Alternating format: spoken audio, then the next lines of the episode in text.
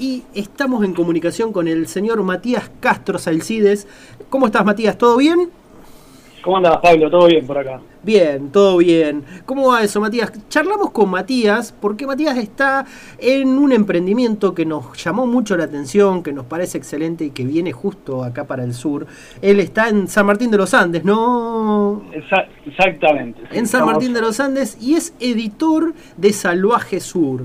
Eh, ¿Cómo arrancaste con Salvaje Sur? Eh, Matías, contanos un poco de qué va ¿sí? y, Y, cómo, y cómo surgió la chispa de eso. Que haber sido muchas tardes de tele, me imagino.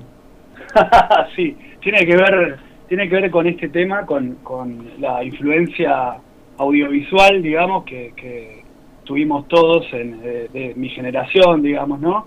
Que entraba con sábados de superacción y los western que pasaban, que mi viejo consumía muchísimo, eh, los spaghetti western sobre todo, recuerdo, por supuesto, El bueno, el malo y el feo, eh, Django, qué sé yo. Un dólar marcado. Eh, claro, bueno, un dólar marcado. Eh, algunas series, ¿no? Y por el otro lado, eh, yo soy narrador y siempre me gustaron, siempre tuve una atracción con el género.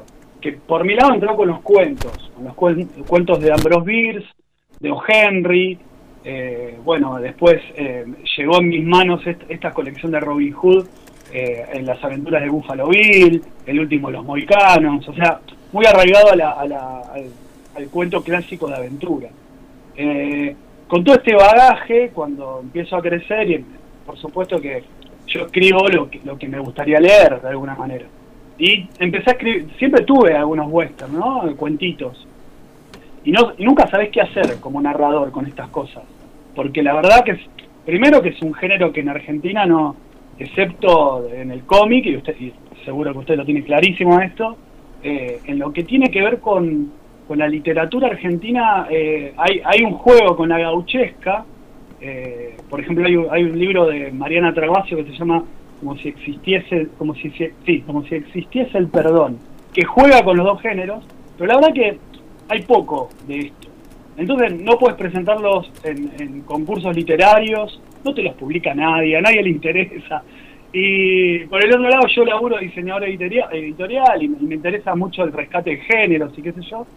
Y, bueno, y en un, momento dije, loco, tengo que hacer una revista como las que como las que salían en el momento, digamos, eh, Salvaje Sur imita estas publicaciones que empezaron en Estados Unidos en 1870, 1880 y que después devienen en lo que termina siendo eh, la, literatura pulp, que es esta publicada en, papel de pulpa, muy barato, eh, para clases populares que consumían historias eh, que cerraban, digamos, y, en el del corte clásico. Entonces, lo que hice fue tomar, en el primer número hay dos cuentos míos, y después invité a muchos narradores de la zona que son amigos, y amigas y les dije, che, bueno, la idea es esta, la estética es esta, se coplan y ahí empecé a juntar gente. Y, bueno, esto empezó a, explotar, digamos, porque la verdad que hay una bocha de, narradores y narradoras que, quieren jugar, o sea, están los que consumen el, el género y no, y no pueden creer que tengan la oportunidad de, escribir un western y, y los otros que, se suman y se, y se copan con la idea y se ponen a jugar con, con esto, digamos. Matías, ¿qué tal? Pablo Simonetti te habla, ¿cómo te va? ¿Cómo te va, Pablo? ¿Qué tal? Un gusto. Eh, yo presento, pero disculpa, presento Pablo y Bárbara también están acá. Que yo ah, entré, Bárbara. Eh, entré, entré, a charlar con vos y no presenté a mis compañeros. Vino con todo el entusiasmo. Sí, sí, no, y yo tampoco pregunté, che. saludos a todos. Gracias, gracias, no pasa nada.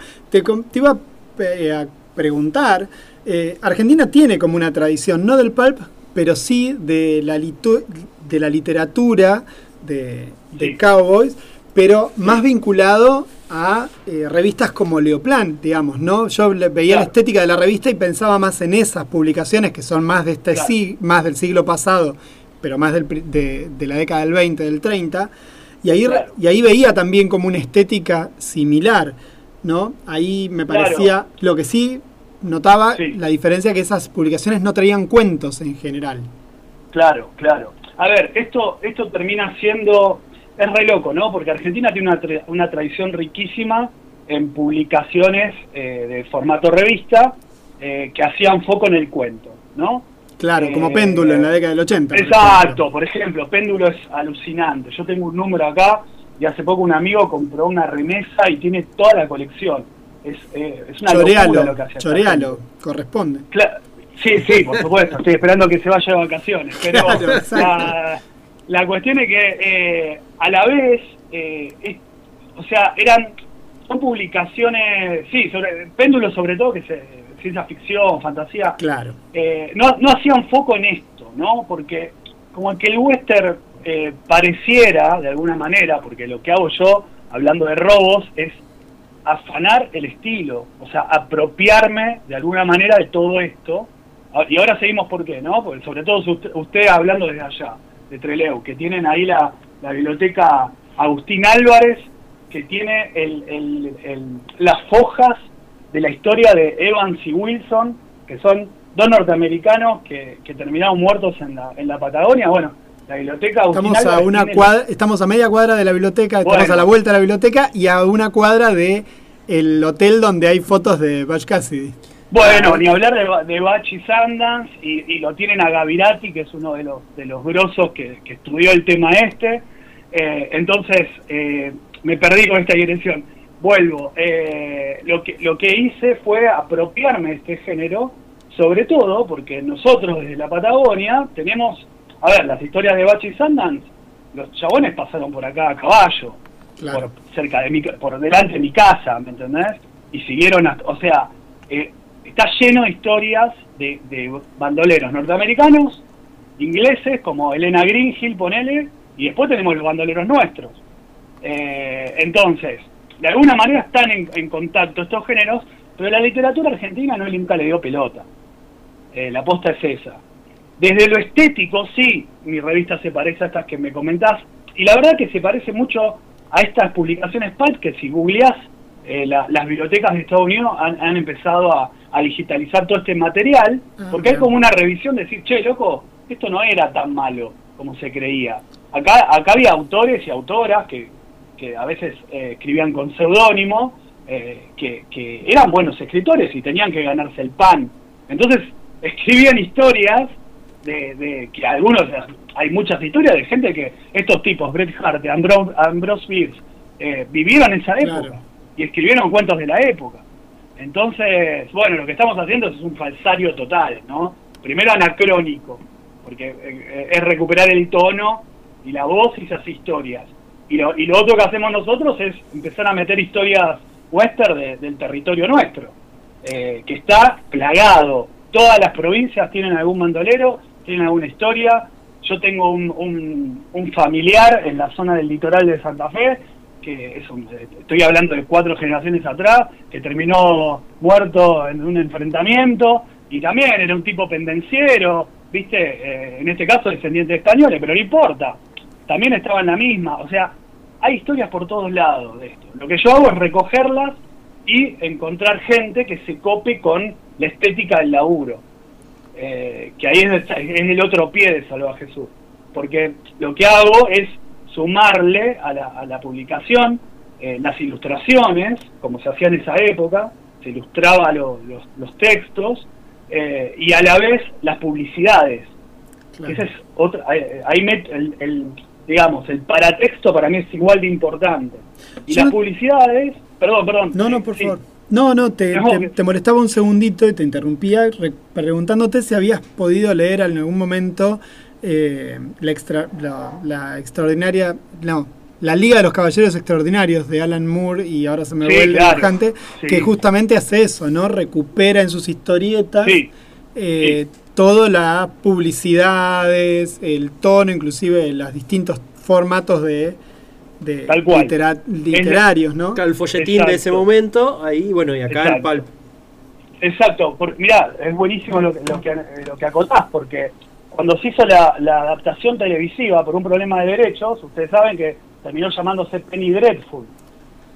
Y, los Penny Dreadful fueron, eran las, las publicaciones PALP británicas se llamaban penny porque costaban un penny, o sea, cinco centavos. Un, centavo, un penique, claro. No, un penique, exacto. Entonces, volvemos de nuevo, eran publicaciones populares, baratas, de papel, que, que luego se tiraba. Eh, bueno, y, y ¿cómo se sostenían? Con publicidades. ¿Y qué publicitaban? Y artefactos y servicios de la época. Eh, que es lo mismo, ojo que nosotros en las caras y caretas tenemos lo mismo. ¿eh? Claro. Las caras y caretas de acá hacían exactamente lo mismo.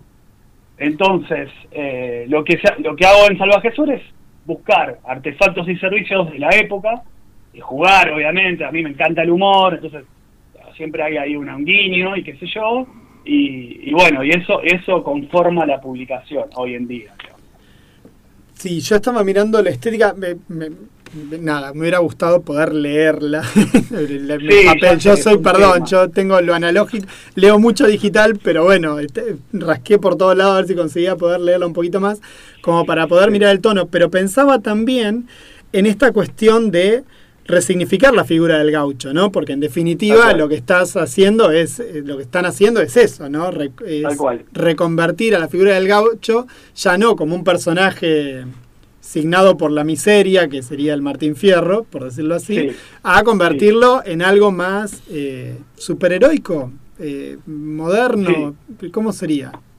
Sí, bueno, mirá, eh, esto también que me estás apuntando dos cosas. Primero, yo laburo con el tema digital, pero no quiero saber nada con publicar la revista de formato digital. Eh, para lo bueno y para lo malo. Para lo bueno porque, eh, insisto, en la, leeríamos entre Leo. claro, Ahí está lo malo, ¿no? Ahí está lo malo. Eh, lo, lo, bueno, digamos, porque apuesto a la revista Objeto.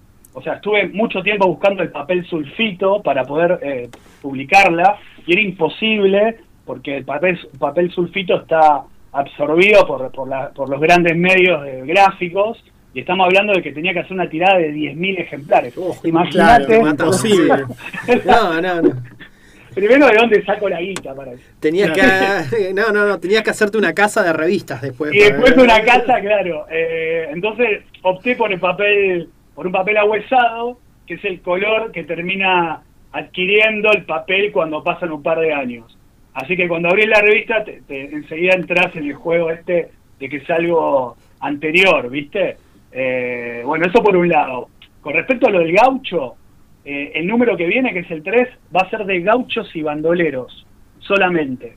O sea, eh, va a ser una Salvaje Sur, tipo edición especial, de gauchos y bandoleros, porque la cantidad de narradores y narradoras que me decían, che, pero termino la gauchesca, che, termino la gauchesca, y yo dije, loco, o sea, vamos a meterse para adelante y, y contestándote, lo bueno de esto es laburar la gauchesca no desde lo académico, porque la verdad que, eh, eh, excepto los folletines de Gutiérrez, no Juan Moreira, etcétera, después termina siendo laburo académico, aparece, no sé, la, teoría de, de, de Josefina Ludmer, de la gauchesca, bla, bla, bla. Bueno, esto no, esto es, vamos a laburar las aventuras, loco, estos tipos también tienen un montón de historias para contar. Así que ya estoy terminando el número 3, que saldrá antes fin de año, y, la figura central va a ser del gaucho, ni hablar. Bueno, pregunta de rigor, ¿cómo cacho hacemos para acceder a ese material?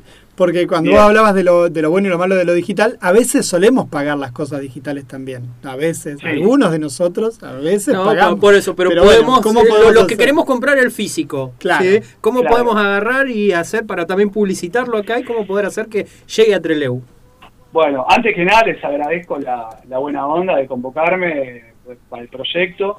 Eh, la verdad que nosotros necesitamos eh, entre provincias como región comunicarnos más, es increíble. Está bien, las distancias son gigantes. Nosotros decimos, decimos a alguien de, no sé, de Rosario, estamos los dos en el sur y, cree que estamos al lado, ¿no? Y estamos eh, bastante bastante complicado para conectar. ¿Qué tenemos? ¿Mil, kilómetros? ¿Cuánto tenemos? Más o menos. Mil, más o menos. hasta San Martín debe haber unos 1200 tranqui, creo. Por eso, por eso. como de acá capital, digamos. Y bueno, si te pones a pensar, eh, esto ni hablar de, los proyectos independientes, que, que, lo, lo, complicado que es distribuir, es una locura. El otro día lo hablaba con, un, con uno de los narradores, que también es editor, que vive en Tierra del Fuego, con Fede Rodríguez. Con Fede, con Fede, exacto. y, decíamos, loco, ¿cómo puede ser que el material que producen en Tierra del Fuego no llega a Neuquén? Y lo que llega a Neuquén tampoco, tampoco pasa por allá, eh, y, ni hablar de la perspectiva unitaria que tiene este país con todo lo que tiene que ver con los proyectos editoriales. Claro. Entonces, estamos teniendo mil millones de problemas para poder distribuir por los costos. Es una locura lo que se termina pagando. Sí, sí, ¿Y cómo se consigue Salvaje Sur? Y contactándome, lamentablemente a mí, por redes sociales. Bien. no me queda otra. Bueno, no, no, es tan eh, lamentable contactarte, Matías. Vamos claro, a claro. hemos tenido cosas peores, hemos tenido macristas acá escuchando acá. hemos, le hemos publicitado a gente macrista. Mira, eso fue más triste en su momento. Y sin embargo, igual. Les, les, agradezco, pero, pero no, la verdad que el tema de la distribución encarece mucho el producto. Un producto que, que yo, quiero que sea barato. Porque hoy la revista se, se vende 500 pesos y, el tema que cuando terminás pagando el, envío sale más que la revista. y hay gente que me dice, no quiero pagar más el envío que la revista. Te felicito, yo, quiero 30 mil dólares, tampoco puedo.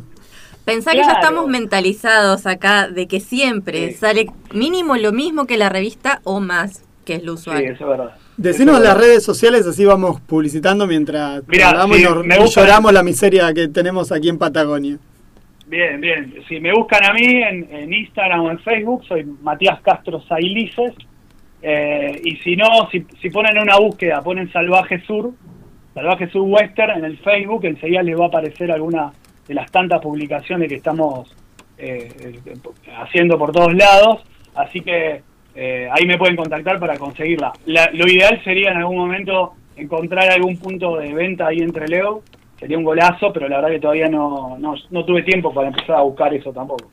Bueno, después te, eh, si aguantás un ratito después de la nos mandás un mensaje y te tiramos un par de tips como para que te puedas comunicar. Y lo que voy a hacer es, mandarle, mandarle, unas revistas a ustedes ahí a la producción y hablar. Nosotros todas las cosas que nos eh, amablemente nos regalan, las, las regalamos en sorteos. En general no ah, las quedamos nosotros. Eso. Eh, las donamos. Previo a leerlas, tenerlas dos o tres meses, olvidarnos de avisar que nos, nos pasó. fotocopiamos, tenemos las copias, claro. Hacemos la copia, la revendemos al doble y después regalamos. la verdad. no, posta las regalamos, las regalamos, siempre regalamos lo que nos regalan, justamente. bueno, vamos a hacer ese arreglo. les quería contar que la, este número 2 sale con, con un póster impreso en papel, eh, en papel naturaleza, que es el más parecido al papel que se, usaba, para los carteles de buscados. Ah, este bueno, muy bueno. Sí, este, este último número sale con el de Butch Cassidy, con el que los Pinkerton publicaron el cartel de Butch Cassidy, que fue el que terminó eh, haciendo que la gente se entere acá en el sur de que estaba Butch Cassidy en la Patagonia. Eh, como como las fotos del cartel original son eh, de muy baja calidad, lo que hice fue recuperar esa tipografía, eh, respeté el texto y usé la misma fotografía que, que tenían los Pinkerton en, en, el, en las fojas. Así que viene con eso de regalo, por, ¿viste? El, jueguito de la nostalgia con, el, con el regalo del póster no me quiero imaginar todo lo que ha sido este trabajo de rescate, pero al nivel, pero al nivel de eso, editorial principalmente, lo que vos decías, que trabajabas en el diseño editorial, lo que te debe haber llevado eh, con el papel, con todo lo que es diseño, de haber sido otro laburo eh. aparte que escribirlo ya fue un trabajo y después lo, otro me imagino que está tanto. Sí, está buenísimo que marques esto porque tiene que ver con el fanatismo, ¿no? Creo que, bueno, si ustedes me llamaron, eh, compartimos esto eh, del trabajo bien hecho, honestamente hecho, y, eso implica un, montón de horas, ¿no? En todo lo que tiene que ver con el diseño, y, lo otro que quiero destacar son los ilustradores. Tengo dos ilustradores que son increíbles, que uno es Diego Fiorucci, que, es el que hizo la tapa de los, de los dos números, y hará la, tapa del 3, un pibe que labura para DC, para Marvel, etcétera, de un perfil súper bajo, eh, conocido por la gente de la industria, pero de perfil bajo, y el otro es Javi Matano, que también es un ilustrador de la puta madre, perdón, un ilustrador genial. Está bien, señor, que, la palabra está para usarse. Bueno, perfecto. Eh, que se, tomó el laburo de leer todos los textos y encontrar cuál era la escena, la mejor escena para ilustrar. que es, esto es una locura, porque que se hacía antes era al revés. el, editor pedía eh, ilustraciones y los autores escribían a partir de ilustración. Ah, no tenía ese dato, no sabía eso. Sí, en, la, en las publicaciones western hacían eso. Después en las, en las Weird Tales y todas estas que eran de pulp, ya no sé cómo laburaban. Pero, pero en western sí hacían eso. Y Javi hizo al revés, ¿viste? Y, a veces me decía, che, la mejor escena, capaz que spoilé el cuento. No, no te no convendría hacer esta otra. Así que la verdad que un laburo de los chicos tremendo y se nota después cuando, bueno, ya la van a ver cuando les llegue. Vos sabés que una de las. Yo no, no, soy muy fana del western, nunca, nunca lo fui ni en el cine ni en la literatura. Salvo, bueno, alguna novela, tipo las de David, David Crockett cuando era más ah, chico y qué sé yo. Las clásicas. Claro, y, y, que eran las que venían a veces en las colecciones, no en Robin Hood, porque Robin Hood no traía western, pero parecidas. Pero cuando leyendo Stephen King en la saga de la Torre Oscura, no sé si, sos fan o no, eh, cuando King trula y empieza a usar la Torre Oscura como meta, como, como su excusa para hablar de literatura, eh, que el otro día, bueno, escuchaba que estaba bastante drogado en esa época, por eso también hace eso. él, recupera todas las eso o hablar de cocaína directamente? Claro, claro. Él, él habla, eh, no sé si la pudiste leer en la saga, sobre todo los últimos, la canción de Susan, que es un western, igual que Los Lobos de Cala. Eh, él recupera todas las novelas de, del oeste de, de, los Estados Unidos. No sé si vos sos fana de esa literatura también. Mira, tengo, la verdad que ha llegado poco. Hay una, hay una editorial española que no me puedo acordar cómo se llama, que, que tiene, eh, tiene publicaciones y son carísimas. Y ellos han recuperado, eh, ponele, ahora me estoy acordando de Valor de Ley, de Charles Portis, que la peli la hicieron los Coens eh, que se llama True Grit, la peli. Acá están diciendo que sí con la cabeza, yo por supuesto vivo en un tacho. ¿Qué, peliculón que es True Grit, por favor? Ahí tenés un peliculón que está basada en un novelón, que es eh, True Grit, Valor de Ley, que es de Charles Portis. Ese me lo morfé. Eh, o sea, las cosas que puedo conseguir, después tengo algo de Anne Proulx, que es una norteamericana, la, fue famosa porque su novela fue adaptada como eh, El secreto en la montaña, ¿se acuerdan de eso? Sí, obvio. Bueno, bueno. Otro peliculón. ahí tenés otro, eh, otro peliculón. Y una eh, autora. es una autora. y La mina escribe western. Hay otro que se llama Harrison, que era Jim Harrison, que era de la generación Beat. Fue el que escribió Leyendas de Pasión. Que en realidad no se llama Leyenda de Pasión. Se llama The Ludlows. Es una mega novela de la historia de una familia a través de la guerra civil y la Primera Guerra Mundial. O sea, la tradición norteamericana en novelas de western es riquísima, hay muy buenos autores, pero se consigue muy poco acá. Bien. Eh, pero cuando conseguís, le metes fichas. Claro, estaría buenísimo, la verdad, que encarar ese tipo, esas traducciones. Lo que pasa es que desde la movida editorial estamos hablando un montón de guita, ¿no? Sí, eh, está con bajo derechos todas esas cosas por la sí, pero toda gente está viva. Ah, que, maldita sea. bueno, Jim, Jim Harrison murió hace poco, pero debe tener herederos. Eh, pero eh, el tema es que hay que traducirlo y hay que hacer una inversión editorial y hay que armar una editorial que pueda distribuir esto y hay que ver cuánta gente está interesada, ¿no? Sí, claro. Eh, esa es la otra. así que algo se consigue, el que quiere consigue, pero por ahí terminás en esto, el último de los moicanos, las aventuras de Buffalo Bill, qué sé yo. Claro, además son, son los clásicos. Que además son los clásicos que se consiguen, creo que, que ya no tienen no tienen no, no, hay nadie con derechos a eso, digamos, son publicaciones. No, no, creo que están libres. Bueno, lo otro que se consigue, que yo lo súper recomiendo, son los cuentos de Ambrose Bierce o los de Jack London. Lo, loco de Jack London es que estuvo, Jack London escribió en los cuentos de Klondike eh, mientras buscaban oro en Klondike y él estaba ahí. O sea, claro, sí, sí, eso. ¿no?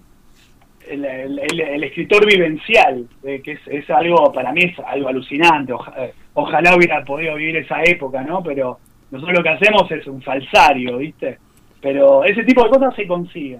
Eh, y, bueno, y después lo, lo, lo, otro, la verdad que entra en el territorio de los, de los fanáticos, ¿no? Ya es, muy difícil conseguir material.